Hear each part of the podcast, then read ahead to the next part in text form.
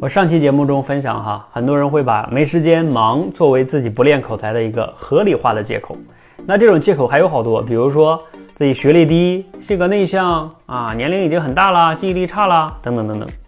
合理化了非常完美的借口。那我们今天分享的第三位分享者叫悠悠啊，他就讲他自己是初中学历，他以前一直觉得，哎呀，自己这个学历太低了，可能讲不出来什么东西吧，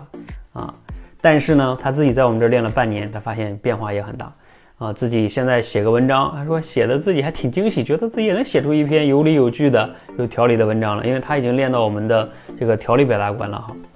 啊，并且哈，他还有个很大的惊喜，他自己还在做自媒体。你们很多同学都应该能刷到他，啊，他都有四万多粉丝了哈，哇，很厉害！不仅口才练好了，自媒体都做起来了，啊，所以很多人哈，你的潜力是很大的，只是有时候你自我设限，你觉得你不可以。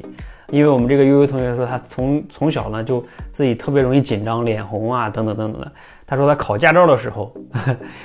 就是都要吃一些药，让自己的情绪稳定，他才能通过的。啊，我不知道你们有没有这样的体会啊？他说前段时间这个口罩那段时期，他戴上口罩，他觉得自己特别有安全感啊，因为觉得世界这样不像别人老能看见他脸红啊什么的。啊，但是他经过这段时间突破之后，他现在不戴口罩，然后他也可以很自如的跟别人交流了，啊，这个是很大的改变哈。所以我想说的是，哪怕你学历低，你基础差，你都是可以改变的啊。最怕的就是你觉得你不能改变了，你不再相信你能改变了，你就不会再去尝试了。当你不再去尝试的时候，你就彻底把自己的人生判了死刑，就这样了，啊，这是最可怕的。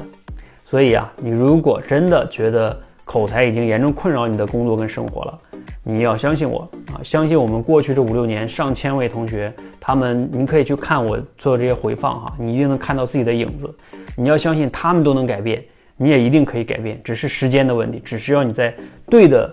呃方法上持续的投入时间，改变是一定会发生的。你要改变吗？就从现在开始。